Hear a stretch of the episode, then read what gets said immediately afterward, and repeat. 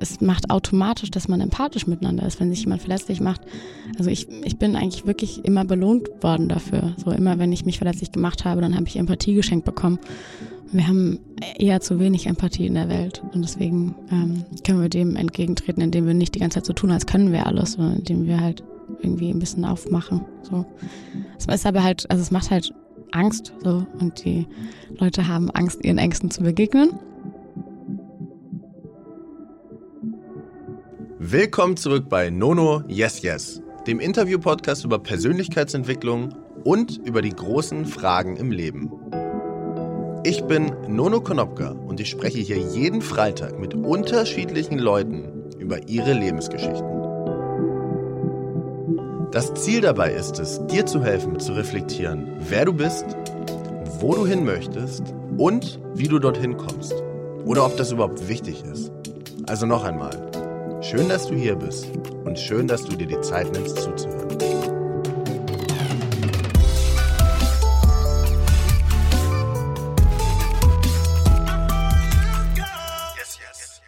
Heute durfte ich mit Mogli über das Leben sprechen. Mogli ist Sängerin und wahrscheinlich vielen schon bekannt für ihren Film Expedition Happiness, für den sie mit einem ausgebauten Schulbus durch Amerika reiste. Während wir einen imaginären Spaziergang durch Berlin machen, erzählt Mogli mir, wie sie zur Musik gekommen ist, warum sie es sich angewöhnt hat, immer verletzlich zu sein und was ihre Formel für Glück ist. Ich habe sie gefragt, wie es sich anfühlt, als introvertierter Mensch auf einer Bühne zu stehen und zu singen und was sie auf ihrer Reise für sich selbst herausgefunden hat. Ganz am Ende erzählt Mogli mir dann noch etwas, was sie so in einem Interview noch nie erzählt hat. Ich selbst habe Mowgli auf dem About You Pangea Festival live gesehen, folge ihr schon länger und bin, wie man wahrscheinlich merkt, total begeistert von unserem Gespräch. Schickt mir unbedingt eure Meinung und eure Fragen zu ihrer Theorie der drei Punkte einfach über E-Mail oder über Instagram an Nono Konopka. Teilt diese Folge bitte auch mit euren Freunden und euren Freundinnen, von denen ihr denkt, dass sie ihnen vielleicht helfen kann. Jetzt aber viel Spaß beim Zuhören und bleibt auf jeden Fall dran. Vielleicht verrät Mowgli sogar den Namen von ihrem neuen Album. Du hast einen Hund, ne? Mhm. Ich habe also ich habe jetzt keinen Hund, aber angenommen, ich hätte einen Hund und du würdest so in Berlin, wo gehst du in Berlin spazieren? Ich wohne direkt neben dem Volkspark in Friedrichshain und der ist echt groß, deswegen ist es schön.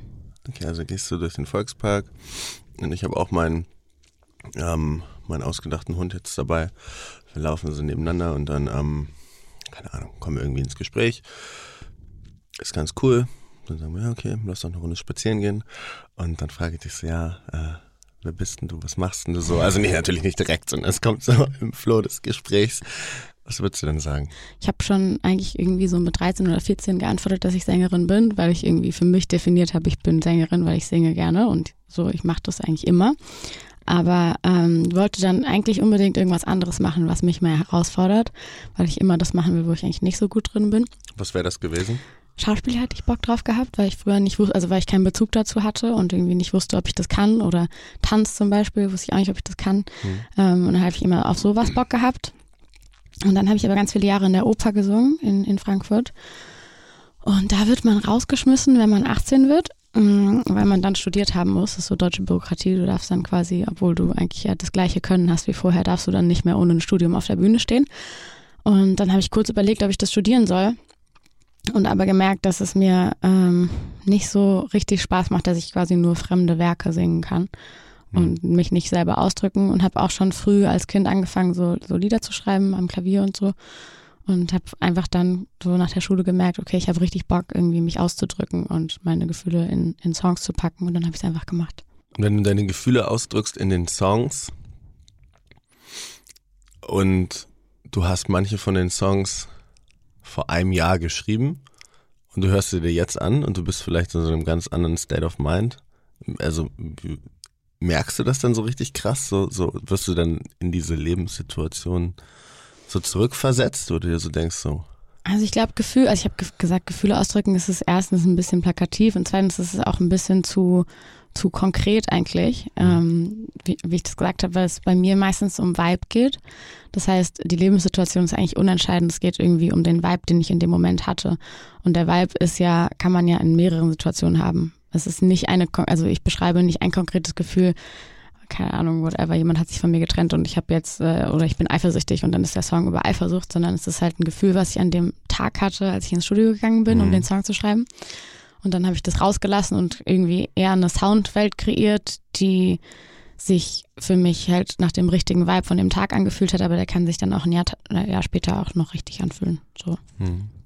Und solange der Vibe an dem Tag gut getroffen ist für mich, dass es, dass es irgendwie wirklich sich so anhört, wie es sich angefühlt hat, dann, dann ist es eigentlich irgendwie ewig, dann geht es immer. Wenn du dein Jahr 2019 so, so anschaust und das mit einem Adjektiv beschreiben müsstest?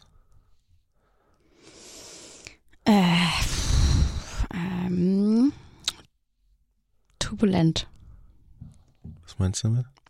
Dass viel Umbruch war bei mir, also viel, viel Veränderung. Mein Leben irgendwie so einmal umge, umgeschmissen und dann neu zusammengesetzt. Und jetzt ist alles anders. ja. Und also im Januar 2019 war also noch alles anders als jetzt im Januar 2020. Naja, alles ist ja nie anders. Man nimmt ja auch immer Teile irgendwie mit. Ja. Aber ja, ist auf jeden Fall schon viel passiert. Ich bin auf eine sehr, sehr große Tour gefahren, drei Monate. Ein mhm. Monat davon war in den USA, war meine erste USA-Tour und habe irgendwie einfach viele Dinge zum ersten Mal gemacht. Und es war auch so mein erstes richtiges Jahr, in dem ich in Berlin gewohnt habe, alleine. Also zum ersten Mal irgendwie eine Wohnung alleine gehabt und so. Und so, also es ist eher so, vielleicht ist neu zusammensetzen irgendwie das, das bessere Wort. Ich habe jetzt gar nicht irgendwie alles Alte weggekippt, sondern es sind irgendwie wichtige Sachen dazugekommen, wo ich gemerkt habe, okay, die bleiben jetzt eine Weile. Und wenn man so zwischen 20 und 23 oder so habe ich das Gefühl, da ist, also da bin ich jedenfalls so, wenn ich irgendwas erlebe, dann will ich das nicht festhalten, weil es noch so viele andere Sachen gibt, die es zu erleben gibt. Und ich bin halt so, ich will alles und auf einmal und am besten jetzt und so viel wie es geht. Wie alt bist du? 26. Okay. Ähm, und dann ähm, habe ich mich oft nicht festgelegt auf irgendwas oder habe halt so irgendwie irgendwelche Bausteine nicht mitgenommen, weil ich dachte, damit verschließe ich mich vielleicht noch einer anderen Möglichkeit. Also einfach irgendwie noch nicht so wirklich entschieden gehabt, was die Sachen sind, die mir im Leben wichtig sind. Mhm. Und dieses Jahr sind zum ersten Mal Sachen gekommen, die sich so gut anfühlen, dass ich sage, okay, die bleiben so und die bleiben hoffentlich auch für immer. Was denn zum Beispiel? Mein Rudel zum Beispiel. Ja. Schön. Ja, voll. Und wie soll 2020 werden? 2020 wird auf jeden Fall auch anders als 2019. Ich habe in 2019, weil ich irgendwie so, weil es so krass turbulent war, ähm, stand ich zwar auch irgendwie in der ersten Hälfte viel in der Öffentlichkeit, aber habe mich dann echt auch ein bisschen zurückgezogen und war so ein bisschen introvertierter und habe das alles ein bisschen verarbeitet. Und ähm, ja, ich bin eigentlich ein introvertierter Mensch und habe mir einen Beruf ausgesucht, der auf jeden Fall nicht introvertiert ist. Das heißt, 2020 wird auf jeden Fall ähm, ein Schritt nach draußen für mich. So, weil ich jetzt ein Album habe, auf das ich sehr stolz bin und ähm, zum ersten Mal auch irgendwie die Musik selber so toll finde, dass ich sage, ich wünsche mir, dass es so viele Menschen wie möglich hören und mhm. da eine Message dahinter ist und irgendwie meine Werte da drin sind und ich einfach sehr, sehr leidenschaftlich bin mit den Projekten, die ich gerade mache. Ich ähm, konzipiere auch einen Film gerade, wir drehen einen Film zu dem Album dazu und das Album heißt Ravage, Verwüstung. Und darf ich, darf ich das überhaupt schon verraten? Okay, ich habe es gemacht. Ich habe keinen Boss, ich habe es jetzt gemacht und das ist jetzt, hier, das ist jetzt hiermit raus. Ähm, das heißt, genau, es ist irgendwie 2020 ist quasi meine bewusste Entscheidung, das, ähm, das zu ignorieren, dass ich eigentlich introvertiert bin und äh, nach draußen zu gehen mit den Sachen, die ich hm. toll finde. So. Und wenn du eigentlich, also ich habe ähm, ich habe dich auf dem Pangea Festival da war ich, mhm. weil wir da auch gesprochen haben und habe dich live gesehen mit Calvin zusammen. Mhm. Und wenn du dann so vor, weiß was ich, ich kann Menschen, ich bin so schlecht da drin einzuschätzen, wie viele Menschen in einer Masse sind. Also ich weiß auch nicht so genau, aber da waren schon ein paar tausend, auf jeden Fall so sechs bis achttausend. Okay, wenn da dann so sechstausend Leute vor dir stehen und du bist eigentlich introvertiert, gehst aber auf die Bühne und sagst so, hey, ich singe jetzt ein Lied, mhm. ist doch da, ist es nicht voll das, also Step outside of your comfort zone? Auf jeden Fall, auf jeden Fall. Aber ich habe das Glück, dass ich dabei singen kann. So, wenn ich jetzt da auf die Bühne müsste und äh, irgendwie sprechen oder irgendwie so ein Panel halten oder so, dann würde ich mich noch unwohler fühlen. Ähm, aber dadurch, dass ich dabei singen kann, ist es was so Natürliches für mich, ist irgendwie fast schon so eine Form der Kommunikation für mich, irgendwie mit den Menschen. Und ähm, Singen zapft übrigens auch dein Belohnungszentrum im Gehirn an. Also wenn du singst, belohnst du dich quasi selber und dein Gehirn sagt dir, dass es belohnt, also schüttet die Hormone aus, die sagen es, du wirst gerade belohnt. Mhm. Und ja, ich habe es einfach, also das ist was so Natürliches für mich, dass Singen immer klar geht. So, das ist eigentlich egal. Und dann ist es auch ein bisschen egal, ob da eine Person ist oder niemand oder 8000, weil ähm, ich gerade einfach das mache, was ich liebe. Und dann war es aber in den ersten, also so vor drei Jahren, als ich auf meine erste Tour gegangen bin, immer sehr witzig, weil ich gesungen habe und dabei irgendwie auch eine Präsenz habe, weil ich mich da wohlfühle und so super groß und irgendwie so mega natürlich und einfach so gesungen. Und dann ich schon in den letzten Takten gedacht habe, so fuck, okay, gleich ist vorbei. Also genau andersrum als bei anderen Menschen so, mhm. scheiße, okay, gleich ist der Song vorbei und dann eine Ansage gemacht habe und so nachdem ich irgendwie so mega powerful gesungen habe, dann so, hallo, ich bin Mowgli, schön, dass ihr alle da seid und alle, ich habe das ja von außen nie gesehen, aber ich habe auf jeden Fall oft das Feedback bekommen, dass es sehr witzig ist, mhm. so, weil dann auf einmal da so ein kleines Mäuslein oben stand. Aber das ist auch besser geworden. Man gewöhnt sich ja auch an Situationen, also die Comfortzone, die erweitert sich ja auch. Ja. Und außerdem ist es beim Konzert ein bisschen was anderes. Also wenn ich von so introvertiert, extrovertiert rede, dann rede ich eigentlich irgendwie meistens von so von Events zum Beispiel oder vom Teppich, wo irgendwie dann so mega viele Kameras sind und es irgendwie einfach super laut und super hell und einfach so krass viel auf einmal ist. Es ist einfach mhm. Reizüberflutung. Mhm. Und ähm, auf der Bühne ist es was anderes, weil das Publikum irgendwie zusammen mit mir da ist und es ein gemeinsames Erlebnis ist und ich so viel Energie bekomme, dass es eigentlich sich nicht so anfühlt, als würde ich Energie geben. Also ich bin auch immer nach dem Konzert viel aufgeladener als vorher. Also ich habe eigentlich Gewinne eigentlich so durch ein Konzert. Und, und die wollen ja auch nichts Böses. Die stehen ja nicht da und denken sich so, okay, die machen wir fertig, sondern die kommen ja, um die Musik mit mir zu teilen und ja. lächeln mich an. Und ich habe auch echt wirklich tolle Leute da immer im Publikum stehen, die sehr wohlgesonnen zu mir hochschauen. Und dann, dann ja, macht es ja, eigentlich einfach nur Spaß. Das ist ja trotzdem auch eine Kunst, sich das vor Augen zu halten. Also dann in dem Moment das zu wissen. Das ist ja wie wenn man einen Talk hält, man geht auf eine Bühne es ist ja, also die wollen ja, dass du einen guten Talk Jetzt ist ja keiner da, der da sitzt und denkt so, so hoffentlich verhaspelt er sich. Sondern Aber introvertiert heißt ja auch nicht unbedingt, ähm, dass man dann aufgeregt ist. Also ich bin nicht nervös zum Beispiel vor, vor Konzerten. Ist nicht, ähm, ich meine mit introvertiert eher, dass ich einfach nicht so, so gerne in so Menschenmengen bin und sowas. Ja. Also dass ich einfach nicht so viel Bock auf so viele Reise habe. So, so eine Kreuzung zum Beispiel stresst mich, wenn man dann irgendwie noch so Bullerei vorbeifährt und Tatütata und dann ist irgendwie so quietschende Reifen und so. Ich finde es einfach irgendwie anstrengend, in Situationen zu sein, wo extrem viel passiert. Ähm, aber ein Konzert strahlt eigentlich irgendwie eher Ruhe aus für mich, deswegen geht das. Introvertiert und also ich habe ich hab mich damit neulich auch irgendwie, ich weiß gar nicht mehr in welchem Kontext, habe mich neulich auf jeden Fall auch damit beschäftigt. Ähm, und der Unterschied, finde ich, der es am besten beschrieben war, er hat, war, dass introvertierte Menschen, wenn sie mit vielen Menschen zu tun haben und auch mit fremden Menschen vor allem, dass sie danach weniger Energie haben als vorher, wie du auch schon gesagt hast. Also die sozusagen geben Energie oder denen wird Energie genommen und andersrum gibt es Leute extrovertiert, die dann nach einem Public Event oder ähnliches danach wie du schon gesagt hast, aufgeladen sind. Ja, das ist auf jeden Fall eine gute Beschreibung. Wenn ich irgendwie auf irgendein Event gehe, Fashion Week oder Berlinale oder irgendwas oder Teppich halt, mhm. so, dann schlafe ich danach 14 Stunden oder so. Ich komme also wirklich so einmal rausgeklatscht. Und wie hast du es rausgefunden? Ob du, also, dass du introvertiert bist und nicht extrovertiert? Mhm, also ich. Das ist ja, er hat ja eigentlich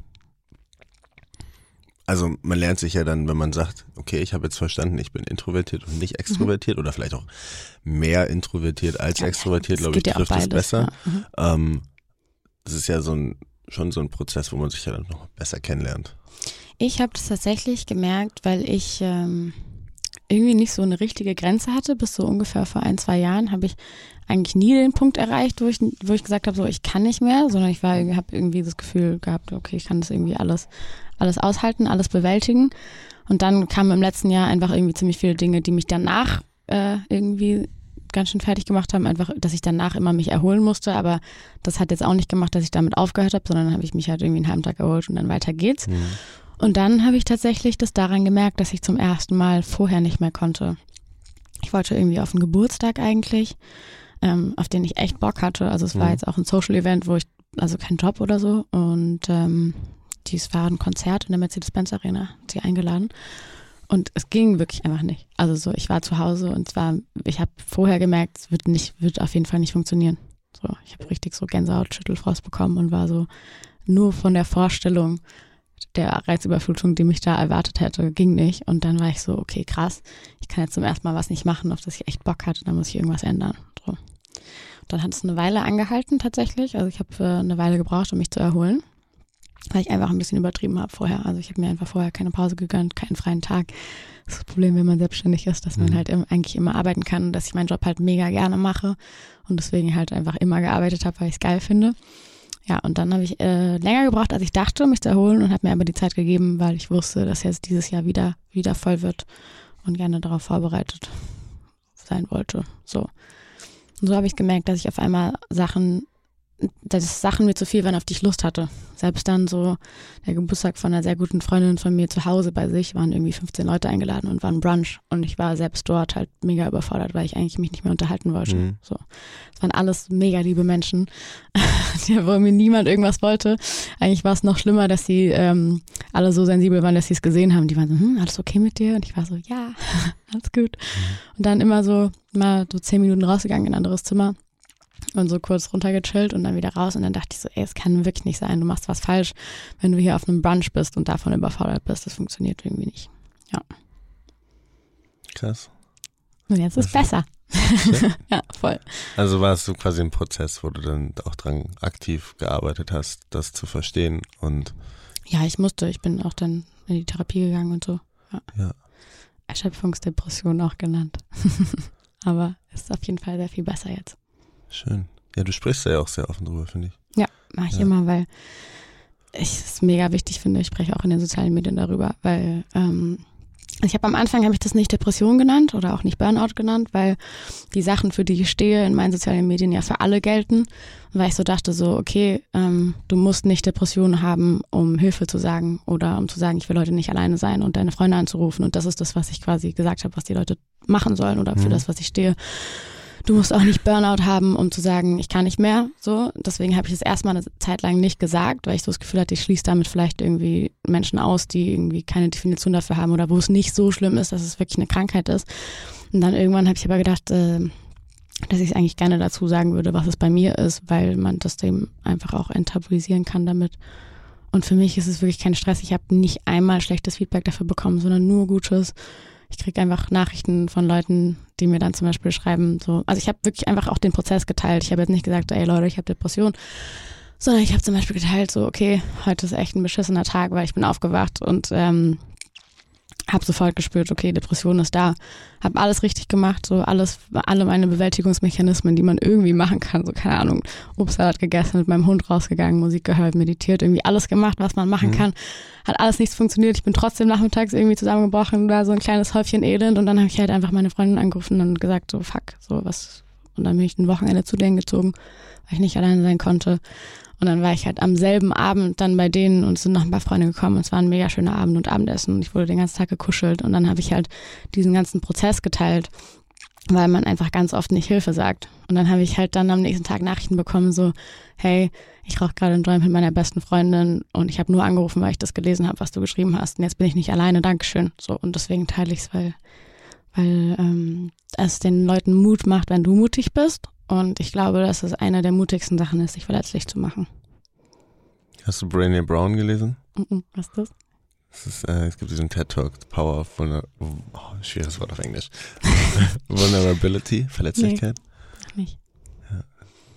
Ja. Äh, genau dieses Thema, dass quasi Verletzlichkeit keine Schwäche ist, sondern die Verletzlichkeit zuzugeben, der Mut ist, weil das das Einzige ist, was Verbindung schafft. Eben, genau, es ist halt irgendwie, es macht automatisch, dass man empathisch miteinander ist, wenn sich jemand verletzlich macht. Also ich, ich bin eigentlich wirklich immer belohnt worden dafür. So immer, wenn ich mich verletzlich gemacht habe, dann habe ich Empathie geschenkt bekommen. Wir haben eher zu wenig Empathie in der Welt und deswegen ähm, können wir dem entgegentreten, indem wir nicht die ganze Zeit so tun, als können wir alles, sondern indem wir halt irgendwie ein bisschen aufmachen. So. Es ist aber halt, also es macht halt Angst so und die Leute haben Angst, ihren Ängsten zu begegnen. Mhm. Und deswegen ist auch, ähm, das meinte ich vorhin, weil du gefragt hast, 2020, was, das, was wird das für ein Jahr? So, es wird auf jeden Fall ein Jahr, wo ich dieser Angst zum Beispiel begegne, weil ich eine Message habe, ähm, die ich gerne verbreiten möchte, nämlich, dass es richtig gut tut, seinen Ängsten zu begegnen, dass es einfach so mega fucking happy macht, weil du immer belohnt wirst. Also eigentlich ist man nie mutig, denkt sich vorher so, fuck, mach ich das jetzt oder mach ich das nicht und dann macht man es und dann denkt man so, scheiße, warum habe ich denn das eigentlich gemacht? Sondern eigentlich kriegt man einfach immer eine Belohnung. Und darüber dreht sich eben auch mein Film. Über Verletzlichkeit, darüber seinen Ängsten zu begegnen. Und äh, ja, deswegen versuche ich das nach draußen zu tragen, indem ich es quasi selber tue. So. Hm. Schön. Würdest du dich selber als mutig bezeichnen? Ja, auf jeden. Weil ich glaube, dass Leute mutig sind, die viele Ängste haben. Und ich habe auf jeden Fall viele Ängste und äh, versuche denen eben zu begegnen. Und dann glaube ich eben nicht, dass es mutig ist, wenn man alles kann oder irgendwie einem das alles leicht fällt, sondern eben, wenn es einem eigentlich schwer fällt. Ja. Wovor hast du gerade am meisten Angst? Hm. Ich habe gerade tatsächlich nicht so viel Angst. Und es ist voll das schöne Gefühl. Also ich habe ähm, irgendwie dieses Jahr so nicht mehr so, nicht, also gefühlt nicht mehr so tiefe Ängste, weil ich eben das letzte Jahr damit verbracht habe, vielen zu begegnen, würde ich sagen, aber die kommen bestimmt bald wieder. Gerade geht's, ja. Ich habe immer Angst vor Ablehnung von, von Menschen, die ich liebe, also dass sie mich ablehnen in irgendeiner Form. Aber das ist halt eine sehr irrationale Angst, weil warum sollte dich jemand ablehnen, der dich liebt? So, das machen die ja nicht, hm. eigentlich. Und dann fühlt sich das, wenn du halt Angst davor hast, dann fühlen sich manche Sachen, die die Menschen, die dich lieben, tun, an wie Ablehnung. Und wenn du mal da wirklich drüber nachdenkst, dann gehen die eigentlich einfach nur ihrem Leben nach. Und wenn jemand dir zum Beispiel zwei Wochen nicht antwortet, dann antwortet er dir selbstverständlich nicht zwei Wochen nicht, weil er dich ärgern will und sagen will, okay, ich will, dass Mugli sich ignoriert fühlt, sondern eigentlich, weil er irgendeinen anderen Scheiß zu tun hat oder gestresst ist oder irgendwas hat wahrscheinlich mit ihm selbst zu tun oder ihr und nicht mit mir. Und deswegen ja, irrationale Gefühle kommen lassen, wahrnehmen und dann versuchen, es nicht auf sich zu beziehen, was die anderen Leute machen. So hilft mir. Ich habe gestern in einem Interview von deinem Tattoo gelesen, von deinen drei Punkten, glaube ich. Mhm. Ich habe es aber nicht so ganz verstanden. Geil, wir wir heute so einen richtigen Weisen-Podcast. Ähm, ich habe hier auf dem Handgelenk habe ich drei Punkte. Ja. Ähm, die habe ich mir lustigerweise tatsächlich stechen lassen, bevor dieser ganze Trubel losging. Also bevor. Wann hast dieses, du den stechen lassen? Fast zwei Jahren jetzt, ja. Das heißt, bevor das losging, was ich beschrieben habe, als irgendwie Umbruch oder Turbulenz oder Neuzusammensetzen oder sowas, wahrscheinlich, weil ich irgendwie gespürt habe, was kommt. Das sind drei Punkte, die stehen für Zufriedenheit, Wachstum und Spaß, Freude. Und ähm, ich kam da aus einer langen Phase der Zufriedenheit, wo ich irgendwie was auch glücklich macht auf jeden Fall. Und ähm, habe aber gemerkt, dass was anderes fehlt. So. Und dann irgendwie viel darüber nachgedacht, was man eigentlich will vom Leben, was einen glücklich macht und wollte nicht aus dieser Phase der Zufriedenheit kommen und dann irgendwie ähm, umschlagen in ein anderes Extrem. Sowas machen, glaube ich, viele Leute, dass sie dann einfach so in ein anderes Extrem umschlagen und habe dann so für mich festgestellt, dass das ein gutes Rezept ist für Glück, wenn man eine schöne Balance hat aus diesen drei Dingen, weil man alles drei braucht. Wenn du eben nur zufrieden bist und nicht mehr wächst, weil du das, was du hast, schön findest oder nicht mehr so viel Spaß hast, also so, so Spaß wie feiern gehen oder halt irgendwie Freunde treffen oder so, dann macht dich das auf die Dauer nicht glücklich. Wenn du ähm, immer nur lernen und wachsen willst und dich dir immer neue Aufgaben gibst, aber nie zufrieden bist oder nicht auch mal Spaß hast, dann bist du auch nicht glücklich. Wenn du aus einer langen Phase des Wachsens kommst oder Zufriedenheit, dann denkst du vielleicht, es macht dich glücklich, wenn du viel feiern gehst, aber irgendwann ist halt auch gut. So, irgendwann ist der Sommer vorbei, dann kannst du auch nicht immer nur Spaß haben. Es macht dich eben auch nicht glücklich. Du willst auch ein bisschen Zufriedenheit im Leben haben. Und ich glaube, wenn man so die drei in Balance hat, was nicht bedeutet, man braucht immer von allen dreien gleich viel, sondern dass es sich halt so ein bisschen abwechselt. So es ist völlig okay, wenn man mal ein Jahr keinen Bock hat zu wachsen. So, ja, also weißt du, das Leben ist lang genug, wenn ich irgendwie das Gefühl habe, ich mag mein Leben gerade so, wie es ist. Und ich habe jetzt mal gerade keinen Bock, meinen Ängsten zu begegnen, weil ich finde es gerade voll schön und ich will mich ein bisschen ausruhen, dann finde ich es voll in Ordnung. Wenn man mal einen Sommer lang echt viel Zeit hat und sagt, ich habe mega viel gearbeitet, ich will jetzt echt viel Spaß haben, dann kann man auch mal einen Sommer lang feiern gehen. Aber dann muss man halt irgendwann wieder die Balance finden. So. Also, das heißt, du hast zum Beispiel Lebensfreude, wenn du Zeit mit Freunden verbringst, irgendwie feiern gehst oder auch ja, ich meinte quasi mit, mit Spaß, Freude meinte ich quasi was, was einen wo man, wo man wirklich so im Moment ist. Ja. So, wo man, also es kann für jeden was anderes sein, aber halt genau, wo man im Moment ist und halt das, die Arbeit vergisst oder das Wachsen oder den Schmerz oder alles andere. Und Zufriedenheit gibt dir dann irgendwas, was dir dann eine positive Resonanz auf deinen Output gibt zum Beispiel? Also wenn du jetzt eine gute Arbeit machst und du weißt, dass du eine gute Arbeit machst? nee, ich meine so eine grundsätzliche Zufriedenheit, dass man, dass man mit dem, was man gerade im Leben hat, glücklich ist. Also dass man zufrieden ist im Sinne von so ein, so ein ruhiges Glück. So, mhm. Man wacht morgens auf und es ist auch nicht groß spannend so, aber man wacht auf und man ist einfach happy. So. Das meine ich. Jetzt nicht zufrieden im Sinne von, okay, ich bin jetzt zufrieden mit meiner Leistung oder so, sondern ich meine so zufrieden mit dem Leben eigentlich, was man so, führt. Okay, so eine Grundzufriedenheit. Ja, genau. Und Wachstum, wenn man dann irgendwas Neues macht, wo man, wo man erstmal reinkommen muss, wo man uh, outside of the comfort zone geht. Voll, indem man sich irgendwie selber herausfordert oder auch, ich habe das Gefühl, wir fügen uns auch irgendwie als Menschen oft dann, wir stellen uns so selber ein Bein, wenn wir eigentlich wachsen müssen weil man durch Schmerz auf jeden Fall wächst, wenn man irgendwas, man irgendwas erlebt, was scheiße ist oder was sich, was einen halt emotional macht, danach wächst du auf jeden Fall. Und ich habe das Gefühl, dass wir so ein bisschen programmiert sind darauf, wenn die Phase zu lang war, in der man zufrieden ist und einem langweilig ist, dann schmeißt man so sein eigenes Kartenhaus ein bisschen um, hm. macht mal so ein bisschen Drama, damit dann damit man wieder wachsen kann. Ja, ich habe gesagt, das Leben entwickelt sich immer so ein so Etappen, sag ich mal, so ist so eine Etappe, wo du so rausgehst, willst exploren, so eine Etappe, dann musst du erstmal wieder ankommen, hast du wieder eine Etappe, musst rausgehen und das wechselt sich mal so ein bisschen ab. Ich, ich glaube auch, dass das einer der Hauptgründe ist, warum sich Menschen trennen, so, ähm, weil sie, also sagen wir mal, es ist eine Skala von Zufriedenheit bis Wachstum, so, und Spaß, Freude ist irgendwo, also hat man ja ab und zu in jeder mhm. Phase, dann ähm, glaube ich, dass Leute zusammenfinden, wenn sie an einem ähnlichen Punkt sind. So, mhm. wenn beide gerade voll viel Drive haben, neue Projekte oder halt so, brauche ich mich zurückziehen und kuscheln und irgendwie so zufrieden sein und dann halt auch wieder auseinanderbrechen, wenn sie nicht mehr in Sync sind. So, wenn das nicht synchron ist, wenn einer auf einmal sagt, so, Mann, ich finde es jetzt aber hier nicht mehr gemütlich, sondern ich finde es jetzt langweilig, mhm. obwohl es schön ist. Es war jetzt ein halbes Jahr schön, was wir hier hatten und jetzt will ich aber raus und wachsen und die andere Person ist dann verletzt, weil sie sagt so, hä, aber es war doch gestern noch alles cool, warum ist jetzt nicht mehr cool so? Und dann im Umkehrschluss glaube ich, dass halt ähm, Paare entweder zusammenbleiben, lange, also wenn das überhaupt das Ziel ist, aber wenn das Ziel wäre, quasi eine lange glückliche Beziehung zu führen, dann glaube ich, dass Paare zusammenbleiben, die entweder das Glück haben, irgendwie relativ in Sync zu sein, was das angeht und irgendwie so energetisch dann halt einfach immer zusammen eine neue Phase antreten.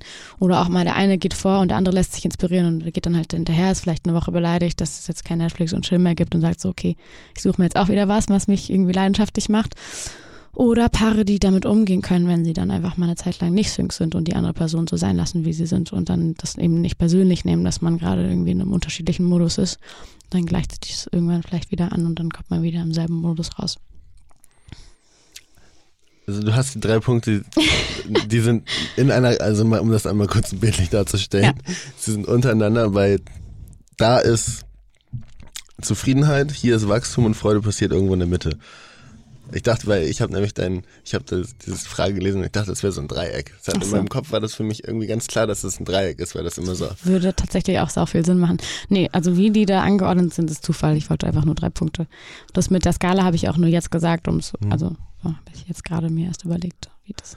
Ich kenne so eine Theorie, ähm, das ist eine Geschichte von, dass quasi dein Leben, du bist quasi eine in der, der Hauptdarsteller in so einer Zirkusarena und du hast immer zwei Teller, mhm. die du am Drehen halten musst und alle Leute, hast halt Zuschauer, das sind alle Leute, die dir in im Leben quasi begegnet werden und das sind immer die beiden Teller musst du immer am Drehen halten und der eine Teller ist dir so der Teller des persönlichen Wachstums mhm. und der andere Teller ist so der Teller ähm, von Zugehörigkeit und Geborgenheit. Mhm. Ja, es ist ähnlich. du hast den einen, dann hast du wieder, also musst du dann krass drehen sozusagen, wenn du jetzt fängst einen neuen Job an und musst dich übertrieben reinarbeiten oder machst ein Album oder wie auch immer. Du mhm. brauchst halt sehr viel Zeit für dich, um, weil das ja Energie braucht und auch Zeitinvestment zu wachsen. Mhm. Und dann kommt der andere Teller vielleicht ein bisschen zu kurz und dann musst du ihn aber irgendwie oben halten und dann gibt's noch so ein, dann gab's glaube ich noch einen dritten Teller, der sich automatisch immer dahinter gedreht hat und das war dieser Teller, dass du halt eine allgemeine Grundhoffnung brauchst. Also so Mega ein ähnlich. Ist ja fast, also ich meine, es ist schon sehr ähnlich, finde ich. Es ja. sind nur andere Begriffe dafür. Ich meine, zu Zufriedenheit gehört ja zum Beispiel Geborgenheit dazu. So. Und also macht Aber findest du Zufriedenheit ist aber ich, ich habe irgendwann mal, was ich sehr passend fand, aber ganz viele Leute sagen immer, das ist kompletter Blödsinn. Mhm. Ich finde immer, ich hatte diesen Satz, sei glücklich, aber unzufrieden zur gleichen Zeit. Mhm. Und das finde ich super passend, weil irgendwoher muss ja ein Antrieb kommen, weiterzumachen. Also der Antrieb sozusagen, sich mhm. verändern zu wollen. Weißt du, was ich meine?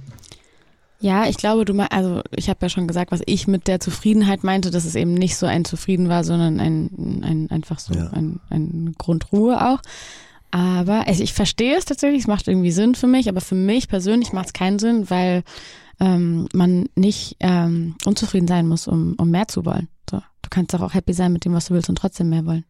Mhm. Du kannst ja, es ist eigentlich ja ein viel schöneres Gefühl, wenn du abends ins Bett gehst und sagst, heute war ein guter Tag, aber ich will, dass morgen noch ein besserer wird und nicht, heute war ein guter Tag, aber das und das ist noch nicht und deswegen stehe ich morgen auf und mach's anders, sondern eigentlich finde ich, ähm, Zufriedenheit einen wichtigen, wichtigen Faktor eigentlich, um, um glücklich zu sein, weil Zufriedenheit auch Dankbarkeit heißt und so ein Stück weit Genügsamkeit, so einfach happy zu sein mit dem, was man hat. Und äh, ja, Dankbarkeit macht auf jeden Fall richtig, richtig glücklich, wenn du einfach dir, dich auf die Sachen konzentrierst, so, die dich halt zufrieden machen. Und für mich persönlich treibt das halt extrem an. So, ich könnte mir vorstellen, dass es wahrscheinlich personenabhängig, dass es Leute mhm. gibt, wenn die halt dann zufrieden sind, dann sind die halt zu lange zufrieden und wachsen dann nicht mehr. Aber ich finde es halt was voll Schönes. Ich bin dann so, okay, wie kann ich das ausbauen oder wie kann ich noch woanders auch an, an diesen Status kommen, wenn ich jetzt gerade einen mega schönen Abend mit meinen Freunden hatte, wie kann ich dann morgen einen mega schönen Arbeitstag haben, zum Beispiel. So. Und wie ist es gerade bei dir, die drei Punkte? Du, die drei Punkte? Sind sie sehr in Balance oder ist irgendeiner mehr präsent? Die sind gerade tatsächlich irgendwie sehr in Balance, aber es kann sich auch wirklich immer tageweise ändern. Also mhm. Gerade sind sie zum ersten Mal im Balance, weil ich halt so zum ersten Mal so ein bisschen vorplane. Also so zum ersten Mal sage, yo, okay, die Woche wird anstrengend, dann nehme ich mir danach mal einen Tag frei. Und ähm, außerdem hilft mir das Rudel sehr dabei, weil wir uns eigentlich fast, fast jede Woche einmal alle irgendwie sehen. So und mhm. dann hat man quasi immer einen Abend in der Woche Pause vom Leben, in dem man sich so resetten kann. Und es macht erstens zufrieden und zweitens Spaß. Als treue Hörer der letzten Folgen wisst ihr bereits, dass Koro mein ebenfalls treuer Supporter für die gesamte erste Staffel ist. Gerade diese Woche habe ich ein großes Paket voll mit Superfoods bekommen. Neben den üblichen Sachen wie Goji-Beeren und Cashew-Mousse war diesmal noch Moringa-Pulver drin. Da gerade gefühlt jeder um mich herum krank wird, finde ich es besonders geil, da Moringa nämlich die nährstoffreichste Pflanze der Welt ist und circa siebenmal so viel Vitamin C hat wie eine Orange. Alle weiteren Pulver, Snacks, Nüsse oder Stuff für Frühstück findet ihr hier natürlich auch. Da Coro nicht nur auf beste Qualität, sondern auch auf Nachhaltigkeit und faire Preise setzt, bekommt ihr alles in großen Packungen für günstiges Geld. Wenn ihr also mal wieder was Neues zum Frühstück oder für zwischendurch ausprobieren wollt, geht einfach auf corodrogerie.de und ihr bekommt weiterhin 5% Rabatt auf alle Bestellungen mit dem Code NONOYESYES. Jetzt zurück zum Gespräch über Musik, Mut und Expedition Happiness. Und im Generellen ist ja, ich, ich glaube, in deiner in deiner, wie heißt das denn? Das, was über dein Profil auf Instagram, in deiner Instagram-Biografie, Bio, in deiner Instagram-Bio, steht äh, Growth over Stagnancy, glaube ich. Change over Stagnancy. Change over Stagnancy. Mhm, stimmt. Das ist, bezieht sich noch auf das, was davor steht. Ähm, als allererstes steht da, was steht da? Ähm, ich weiß es nicht mehr genau, irgendwas Without authenticity is a fucking waste of time. Ja, also nicht authentisch sein. Mhm. Und dann steht dann dahinter, um das zu erklären, was für mich Authentizität heißt, steht All of me over the one true me. Und dann steht da Change over Stagnancy, weil ich in Frage stelle, ob Authentizität heißen muss, dass man das, den einen Kern findet, der man selbst ist und dann nur true to yourself bist, wenn du dieses, das immer weiter verfolgst, sondern ich eher denke, okay, Authentizität für mich bedeutet, dass ich mega viele Facetten habe und dass ich die alle akzeptiere, dass die alle ich sind. So, und dass es nicht fake sein muss, wenn ich mich mit einer Freundin anders verhalte als mit einer anderen Freundin oder ob ich tagsüber mit einem Hoodie rumlaufe und einem, und einem Dutt und irgendwie ungeschminkt und mich mega wohlfühle in meinen riesen Wollsocken und dann abends auf ein Event gehe und mir ein goldenes Glitzerkleid anziehe und mega schick bin, dass es beides Movies sein können und dass mhm. ich das akzeptiere, dass es beides ich bin. Und außerdem ähm, ich mich halt einfach ständig weiterentwickle. Und man kriegt halt oft dann Feedback, wenn du dich entwickelst oder veränderst, dass es halt entweder fake ist oder dass es den Leuten irgendwie zu schnell geht, glaube ich, meine, meine persönliche Veränderung, weil ich halt also einfach alleine vom Vibe oder von dem, was ich sage. Ich ändere manchmal meine Meinung. Es kann sein, dass ich vor einem halben Jahr was gesagt habe in einem Podcast und jetzt sage ich was anderes und dann hören die Leute das an einem Tag und denken so, hä, das macht gar keinen Sinn. Aber ich finde es voll schön, wenn man seine Meinung ändern kann und wenn man sich eben verändern kann, weil das für mich Authentizität bedeutet, einfach sich konstant zu verändern. Wir sehen jeden Tag neue Sachen, wir treffen neue Menschen, ich unterhalte mich mit dir, vielleicht gibst du mir irgendeinen Ansatz und ich denke dann heute Abend darüber nach und dann habe ich morgen meine Meinung geändert. So. Mhm. Also es hat, ich finde Veränderung was nicht nur was Schönes, sondern sogar was, was, ähm, was man bewusst irgendwie, bewusst, also jetzt nicht sich aufzwingen sollte, aber was man irgendwie so, was eine Intention sein kann. So, sich einfach, alles ist immer in Bewegung, sich einfach weiterzuentwickeln. So. Es ist ja nicht Veränderung im Sinne von, man verleugnet, was man vorher war. Ich glaube, viele Leute haben Angst davor, sich zu verändern, weil sie das Gefühl haben, sie würden damit behaupten, das, was sie vorher gemacht haben, ist nicht richtig. Mhm. Und ich finde eine Weiterentwicklung eigentlich was nur Schönes. So. Und es entwickelt sich ja auch immer daraus, was man vorher war. Man legt ja nicht das alte Selbst irgendwie komplett ab, sondern es ist irgendwie so, weiß nicht, wie so eine Schlange. Man häutet sich und dann wächst halt was irgendwie nach, aber es sind irgendwie die gleichen Zellen, aber halt ein bisschen anders. Ja. Glaubst du an Schicksal? das ist eine geile Frage.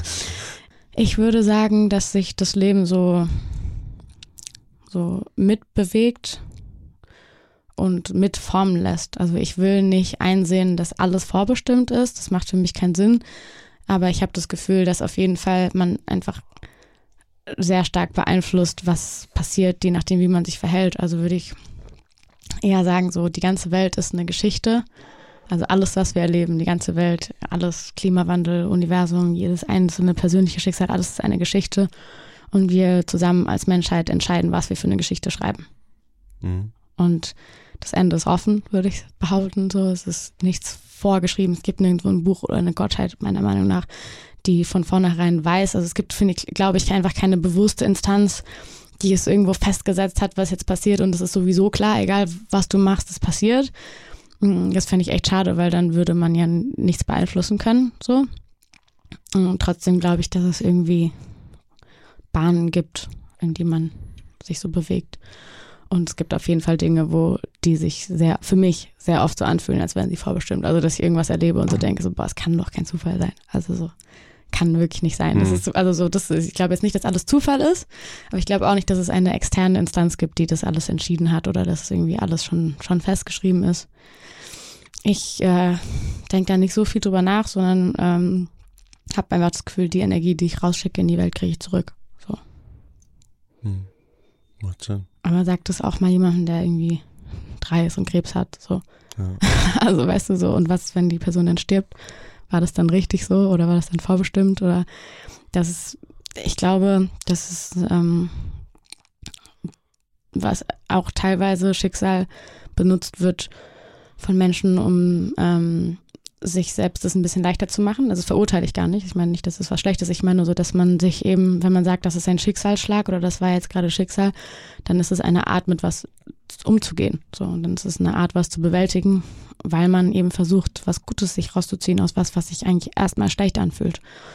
Und das mhm. unterstütze ich auf jeden Fall, weißt du, wenn irgendwas Schlechtes passiert, daraus irgendwie sich nicht darauf zu konzentrieren, was jetzt Schlechtes passiert ist, sondern was man damit machen kann, ist ja was voll Schönes. Und wenn das jemandem hilft zu sagen, es sollte so sein, dann ist das völlig okay. So. Und das mache ich tatsächlich selber auch so, dass irgendwas passiert, irgendeine Tür geht zu und dann geht die Tür halt zu und dann sage ich, okay, gut, dann geht die Tür jetzt zu und dann sollte das wohl so sein und dann geht eine andere Tür auf. So. Wenn du 26 bist, ne? Ja, gerade geworden. Wann? Am 7. Januar. Dann kann man ja fast noch alles Gute nachträglich sagen. kann ich auch noch frohes Neues sagen. Sag ich immer noch. Ja, geil. Ja. Wenn du zurückgehen könntest, so sechs Jahre, oder vielleicht auch acht, 18, 20, mhm. kannst du dir aussuchen. Mhm. Und du könntest dir so selbst was mit auf den Weg geben, könntest sagen, hey, Mogli, ich bin's auch, Mogli. Got a minute. Ich würde sagen, you don't know what the fuck is coming. ähm, ja, ähm, Ja, das Ding ist, man kann es halt nicht sagen. Ich würde, ich würde mir wahrscheinlich jetzt wünschen, dass ich der Mugli von damals ein bisschen mehr Demut geben kann, weil es mir da einfach echt noch ziemlich gut ging. So und ich noch nie, also so, ich glaube, verschiedene Abgründe sich für, für, für mich nicht aufgetan haben. Und ich ähm, immer, wenn es mir gut geht, gut zur Welt bin und wenn es mir schlecht geht, das nicht so gut schaffe, so gut zur Welt zu sein. Und man, wenn es einem selber eben gut ist und man privilegiert ist, oft, glaube ich, auch nicht versteht, warum andere Leute also es fühlt sich dann so an, als wären andere Leute egoistisch oder egozentrisch oder würden sich nur um ihr eigenes Wohl drehen und nicht um das Wohl der Welt zum Beispiel. Und wenn es dir aber mal selber schlecht geht, dann siehst du, wie scheiße schwer das ist, wenn du die Energie eigentlich für dich selber brauchst, gerade dann noch Energie übrig zu haben für andere Leute und für andere Dinge, die passieren. Ja, also es war jetzt nicht so, dass ich irgendwie konkret irgendwie Leute verurteilt habe, aber trotzdem ähm, habe ich, glaube ich, erst durch die Dinge, die ich dann selber erlebt habe, so, ein, so eine Demut davor bekommen, wie, ja, wie anstrengend es sein kann, ein guter Mensch zu sein. So. Hm. Und es gibt ja Leute, die kommen auf die Welt und haben es sofort schwer. So. Ich hatte es jetzt auch nicht immer leicht, das will ich nicht sagen. Ich habe auf jeden Fall auch äh, schwierige Dinge erlebt, aber ich hatte das Glück, dass ich eine Mama habe, ähm, die mir von Anfang an so die Tools an die Hand gegeben hat, mit den Dingen umzugehen. So ist jetzt nicht so, dass ich immer ein leichtes Leben hatte, aber ich hatte eine äh, eine Person in meinem Leben, die mich bedingungslos geliebt hat und mich dadurch einfach sehr behütet hat und mir das Vertrauen geschenkt hat, dass ich selbstständig sein kann und irgendwie mit den Sachen umgehen kann und einfach irgendwie mir sau viel beigebracht hat und immer an meiner Seite war. Und es haben viele andere Leute nicht. So. Und wenn ich dann halt schon früh Dinge konnte, dadurch, dass sie sie mir beigebracht hat, so, dann, ey, wirklich, ich habe vor, vor Leuten, die diese Dinge können, irgendwie äh, viel mehr Respekt, wenn sie sie sich selber erarbeiten müssen, zum Beispiel. So, keine Ahnung, zum Beispiel in Touch mit den Gefühlen zu sein. Das hat meine Mama mir halt mega früh beigebracht, irgendwie zu kommunizieren, wie es mir geht und wie ich mich fühle. Mhm. So, und äh, das muss man einfach erst lernen. Und deswegen, ja, ich würde der Mugli von da, also kann ich ihr eigentlich gar nicht sagen. also wenn ich ihr sage so, uh, you don't know what the fuck is coming, dann würde sie wahrscheinlich denken, so, ja, ja, klar, kriege ich schon hin. Mhm. oder wenn ich hier, also weißt du, oder ähm, eigentlich muss man es halt erst erleben, so, das kann man einem gar nicht sagen. Ich glaube, ich würde ihr auch sagen, eben weil da noch ziemlich viel auf sie zukommen wird, dass, äh, dass, sie, dass sie trotzdem nicht alleine ist und dass es äh, alleine sein sich manchmal so anfühlt, aber nur Definitionssache ist und dass, äh, dass, dass alles gut wird. Hm. Das ist ein Unterschied zwischen alleine und einsam sein. Ja. Es gibt so ein ähm, so ein Forschungsexperiment von der Flow-Theorie, die Kreativität und Glück sozusagen so im Einklang miteinander untersucht und da kriegen die Probanden kriegen so ein so ein Buzzer, wie, beim, wie wenn du im Vapiano bist und das, dieses Vibrierteil.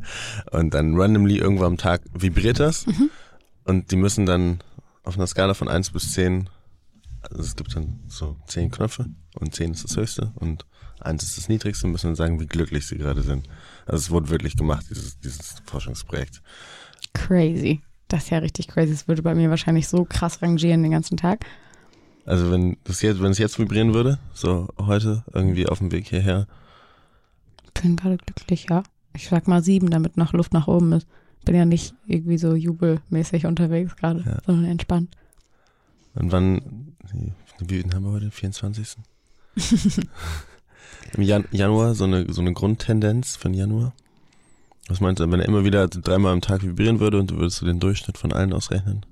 Muss mal kurz nachdenken, was ich alles so erlebt habe im Januar.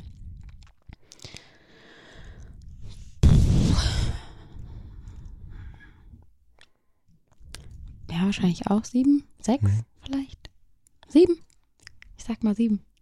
Hey, das ist voll schön, ey. Januar 2020 und ich bin eine sieben. Ist auf jeden Fall geil.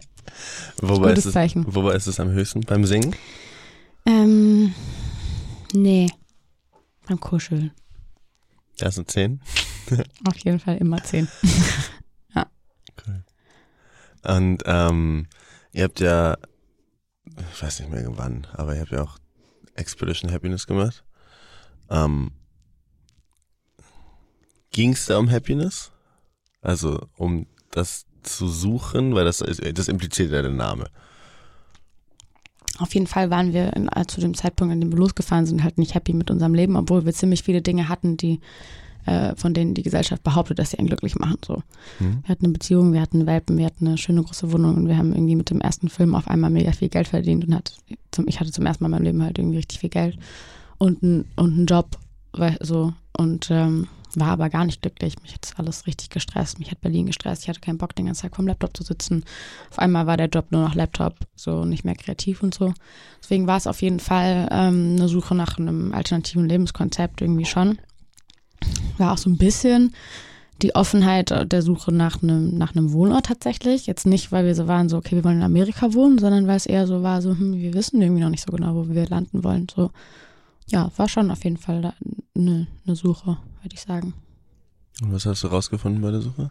Ich habe bei der Suche rausgefunden, dass ähm, für mich persönlich ähm, das Glück nicht da draußen liegt. So, ähm, es gibt ja so super viele Aussteiger, die macht das, glaube ich, auch happy, aber ich bin, ich bin kein, kein Nomade, keine Nomaden. So gemerkt, dass ich äh, eigentlich am glücklichsten war, wieder nach Hause zu kommen. Ich habe super schöne Sachen erlebt und es war ein, ein tolles, interessantes Jahr. Aber ähm, eigentlich bin ich quasi ausgebrochen, um dann zu merken, also um die Dankbarkeit zu entwickeln für die Dinge, die ich habe zu Hause. So und für die, die Wichtigkeit zu erkennen der Dinge, die mir wichtig sind eben. Mhm. So, und das ist mein Umfeld zum Beispiel. Ja, ich habe, war ein Satz von dir, den fand ich richtig, richtig gut. Warte. Ach, Im Film, oder? Nein, nein, nicht im Film, sondern gestern irgendwo beim Lesen. Man muss, äh, man muss erst angekommen sein, um zu genießen, unterwegs zu sein, glaube ich. So in der Art. Mhm, voll. Man braucht irgendwie ja erst ein Nest zu Hause, um fliegen zu können. Voll. Ich habe ähm, zum Beispiel eben letztes Jahr so viel Zeit damit verbracht, ein Nest zu bauen, dass ich noch gar nicht das Bedürfnis habe, wieder loszufliegen. Ich bin so, boah, voll geil, ich habe endlich ein Nest, so endlich mal ein Zuhause, in dem ich mich wohlfühle und irgendwie mich geborgen fühle. Gar nicht irgendwie das Bedürfnis danach, gerade die Welt zu sehen. Ich habe auch schon echt viel gesehen, aber ich habe seit tatsächlich seit einigen Jahren nicht mehr das nicht mehr so dieses Wanderlust-Ding. Ja, ich hab, es geht mir sehr ähnlich. Ich habe wahrscheinlich übertrieben so. Ja, es geht mir auch sehr ähnlich. Aber ich habe echt auch nicht so das Bedürfnis, so viel von der Welt zu sehen gerade. Das heißt nicht, dass es nicht sehenswert ist. Und das ist auch wieder eine privilegierte Situation, weil ich sage das ja, weil ich schon viel gesehen habe. Und ich glaube natürlich, dass es, dass ich diese Erfahrung brauchte, um da jetzt zu landen, wo ich bin. Aber ähm, ja, ich suche gerade irgendwie nicht so da draußen nach Antworten. Hm. Sondern bei dir. Ja. Ja. Sag einfach mal ja. Ich bin gestern so ein bisschen ähm, so dein, dein Feed runtergescrollt, habe mir so ein paar Bilder angeschaut und die, äh, die Captions davon, Captions, ja. Mm. Und bei dem einen stand drauf, dass, ich glaube, sowas wie die Mogli von vor einem Jahr, so ich bin stolz, die Mogli jetzt zu sein. Mhm. Mhm. Weiß ich nicht, welcher das war. Ja, also ich weiß auch nicht mehr genau, welches Mhm. Bild es war. Ähm, wenn du jetzt nochmal so weiterdenken würdest, worauf willst du irgendwann mal so richtig stolz sein? So,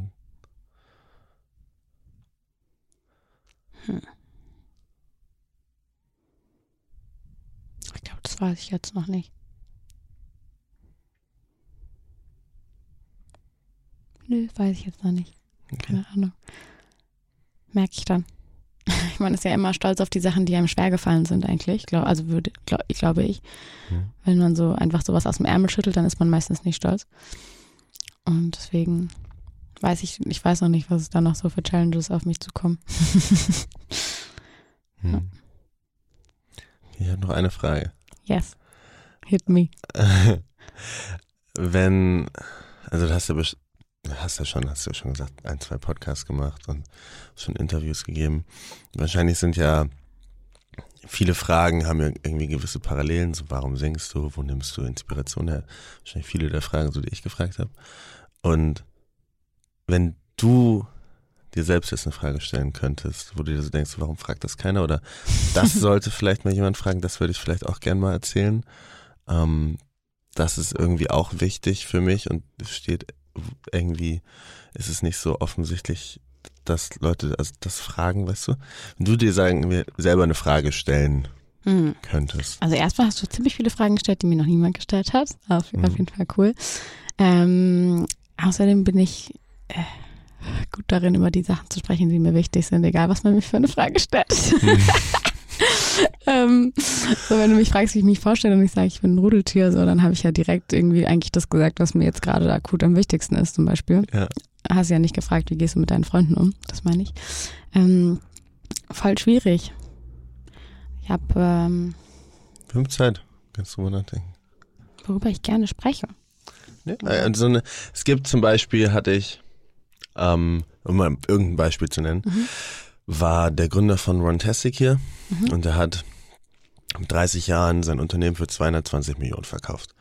Dann haben wir da viel drüber geredet, dann habe ich ihm diese Frage auch am Ende gestellt und er hat gesagt, keiner fragt mich, ob ich glücklich bin, weil ich bin reich, ich bin erfolgreich und Ja. Leute gehen davon aus, dass ich glücklich bin und gerade bin ich's, aber in den letzten Jahren von Runtastic war ich's einfach nicht und dann hat er da halt sehr elaborated, hat davon viel erzählt und ähm, es geht wirklich so darum, also was vielleicht ab und zu einfach nochmal häufiger gesagt werden könnte über einen selbst, was Leute eine. gar nicht.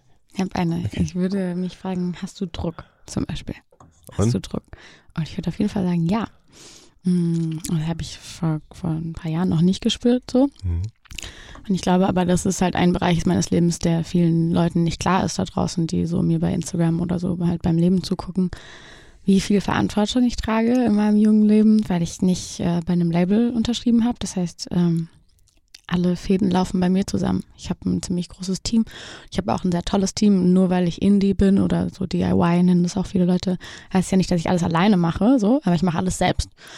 Ich habe äh, Leute, die mich darin unterstützen, die ich mir zusammengesammelt habe, was ein Riesenprivileg ist, weil ich mein Team selbst zusammenstellen konnte aus Leuten, mit denen ich halt gerne arbeite. Und die nehmen natürlich auch Aufgaben ab. Aber trotzdem habe ich diese ganzen Aufgaben delegiert und am Ende bin ich die, die die Verantwortung trägt. Und jetzt gerade habe ich einfach wirklich beschissen viel Druck, weil ich äh, mir immer Projekte aufhalse selber, die so groß sind, dass ich sie vorher noch nicht gemacht habe, noch nicht weiß, wie sie funktionieren. Und dann sieht es immer so mutig aus, weil draußen kommt nur an, so, ey Leute, dieses Jahr kommt ein Album und ein Film, dass ich aber dahinter die ganze Zeit so denke, so, ach du Scheiße, wie soll ich das machen? Ähm, das, fragt, das fragen tatsächlich wenig Leute, weil ich glaube, dass noch viele Menschen davon ausgehen, dass so mein Leben so von irgendwelchen Leuten durchgeplant ist. Dass mir jemand sagt, so, okay, heute hast du diesen Podcast und dann gehst du danach ins Studio und dann machst du das und dann kriege ich irgendwie am Ende des Monats mein Gehalt überwiesen. Und wenn ich sage, ich möchte jetzt ein Musikvideo drehen, dann gibt mir mein großes Major-Label irgendwie 15.000 Euro dafür und dann drehe ich das so. Und so funktioniert es halt nicht. Wenn ich ein Projekt habe, dann muss ich das selber finanzieren zum Beispiel. Und jetzt äh, habe ich einen Film geschrieben, hab mich, ich kann, also was wichtig ist, ist, dass ich den Druck komplett ignorieren kann, weil ich verstanden habe, dass man nicht kreativ ist, wenn man Druck hat. Und deswegen ist jetzt gerade zum Beispiel eine Phase, in der ich sehr viel Druck habe, weil die kreative Phase abgeschlossen ist. Das heißt, ich habe irgendwie mein Album geschrieben und die, diesen, und die Geschichte für den Film entwickelt und saß halt da und wusste, wenn ich jetzt anfange zu überlegen, wie viel das alles kostet, was ich mir gerade überlege, dann überlege ich mir eine Geschichte, die begrenzt ist und das will ich nicht. Also habe ich allem freien Lauf gelassen und auf einmal jetzt einen Sci-Fi-Action-Movie geschrieben, aus dem man auch ein Hunger Games machen könnte und äh, man, den man gut und gerne auch 10 Millionen investieren könnte. Die werde ich nicht bekommen. Ähm, aber ja, dann war quasi so der Moment gekommen, in der mein Produzent gesagt hat, so, okay, krass, wir haben alles. Noch ein Take, Muck, die der letzte Take deines Albums, so. Und dann habe ich den gesungen und hat direkt danach so mein Head wirklich Herzrasen bekommen, weil ich auf einmal gecheckt habe, okay, so, jetzt kannst du nicht mehr ignorieren. Du hast jetzt die ganze Zeit kompromisslos das gemacht, was du geil findest, weil du wusstest, ich darf keine Kompromisse machen, ich darf keine Angst haben, sonst funktioniert's nicht. Und jetzt hast du da ein Album, was du richtig geil findest. Jetzt hast du eine Geschichte für einen Film, so, wo du sagst, okay, den müssen richtig viele Menschen sehen, das muss aber auch passieren. So. Hm. Das heißt, an dem Punkt bin ich gerade. Ich hoffe, wir sprechen uns in einem Jahr und äh, dann ist das alles passiert und released und hat alles funktioniert. Aber wenn man es nicht, ähm, wenn man nicht anfängt, dann passiert es nicht.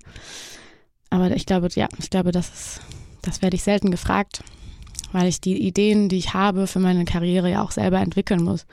Ich muss ja, mein, mein, mein Drive kommt ja nur aus mir. Es sagt ja niemand so, hey Mugli, mach mal als nächstes das oder willst du was, mal wieder ein Projekt machen, sondern ich selber entscheide, okay, ich möchte weitermachen. Und ähm, kein Projekt passiert, wenn man es nicht einfach macht. So. Und aber zum Beispiel, um ein Projekt zu finanzieren, musst du ja ein gewisses Stück vorarbeiten. Du musst ja erstmal das entwickeln, um das dann jemandem vorstellen zu können. Das heißt, es gibt dann immer einen Zeitraum, in der das Projekt schon, schon da ist, Mhm. aber noch nicht umgesetzt. Und das, das ist auf jeden Fall ganz schön krass manchmal. Da denke ich auf jeden Fall häufiger so, Mann, warum hast du nicht einfach studiert? So, warum musst du irgendwie so ein Team von 30 Leuten haben, überall auf der Welt? Und es läuft halt alles bei mir zusammen. Die Kommunikation ist am Ende doch immer über mich. Jede Entscheidung am Ende geht über mich, so ob das die Lichtfarbe auf der Bühne ist, die mein sehr, sehr toller Lichtmann natürlich selber entwickelt und der baut dann auch mein Bühnendesign. Ich stehe nicht da und schraube jede Schraube, aber irgendwie stehe ich dann doch mit ihm da und entscheide, soll das irgendwie altrosa sein oder lieber Pfirsich? So, und es ist dann die gleiche Farbe wie auf meinem Artwork und ich suche die Fotografen aus und also so, ich halte das halt alles zusammen. Und äh, ja, ich versuche das zu ignorieren, damit ich einen guten Job mache. Aber ich habe echt viele Tage, an denen ich einfach nur klein bin und so denke, so Mann, ich hätte wirklich gerne einfach diese ganze Scheißverantwortung nicht. So. Mhm. Aber es lohnt sich. Und ich kriege auch echt ähm, viel tatsächlich viel, viel Feedback von Fans dazu, die das checken. So in Interviews wird sowas nicht gefragt, so wie der nicht gefragt wird, ob das glücklich macht, werde ich nicht gefragt, ob mir das eigentlich schwerfällt, was ich da tue. Mhm.